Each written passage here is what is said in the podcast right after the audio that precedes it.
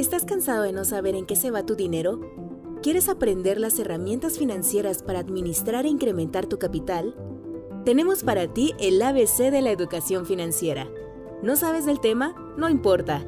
Acompáñanos en Aras Business Group Podcast para aprender las mejores herramientas financieras desde cero, para que así logres cumplir tus sueños de hacer que tu dinero trabaje para ti. Hoy vamos a hablar sobre los gastos diarios o cotidianos. Ya mencionamos en las anteriores ediciones los gastos fijos, que son las cuestiones constantes como lo es una colegiatura, los servicios del hogar y hacer el súper. Pero aún no tocamos este tema tan importante y que influye bastante en la economía de todos. Los gastos diarios son ese café que compras antes de llegar al trabajo, son ese dulce o pan con el que lo complementas, es ese antojo que de vez en cuando o casi todos los días te das. Son el saldo para tu celular, los chicles, el cumpleaños de ese amigo del cual no te acordabas, una invitación para comer y, por ejemplo, en el hogar puede ser la leche, las tortillas y en general lo que falte para la comida de ese día. Y está bien que los hagamos, no tiene nada de malo, pero sí es conveniente revisar qué tanto me sirven y qué tanto me quitan incluso ver si puedo suplirlo por otra cosa que me salga más barata. Tales gastos también son conocidos como gastos hormigas. En resumen, son pequeñas sumas de dinero que gastamos en placeres cotidianos o en cosas que no necesitamos obligatoriamente.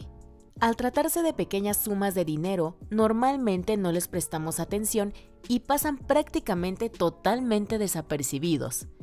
No obstante, este tipo de gastos pueden tener un efecto muy grande en nuestro presupuesto, ya que destruyen nuestra capacidad de ahorro y pueden llevarnos a endeudamientos innecesarios.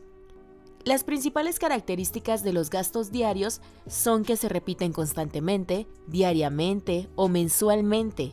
No los contabilizamos, son evitables o sustituibles por alternativas más económicas. Si sumamos nuestros gastos diarios tendremos una suma de dinero considerable. Si la ahorráramos podríamos mejorar nuestro equilibrio financiero o bien comprar otro bien o servicio más importante para nuestras vidas.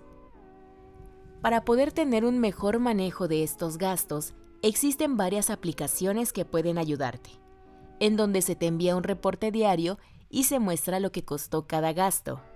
Así puedes valorar si realmente vale la pena comprar tales cosas. Puedes realizar una búsqueda en Internet y ver cuál aplicación te convence y te conviene más. Esto te ayudará muchísimo a largo plazo y verás cómo tendrás más para las cosas que tienen un verdadero valor. Al tener alguna de esas aplicaciones podrás registrar los gastos diarios, planificar cómo utilizaremos el dinero durante el mes, ponernos metas de ahorro y separar un monto de dinero para gastos superfluos. Insistimos en que no tienes que eliminar todos estos gastos. Al fin y al cabo, el objetivo es satisfacer nuestras necesidades, y este tipo de compras nos ayudan a hacerlo. La idea es simplemente tener una mejor organización.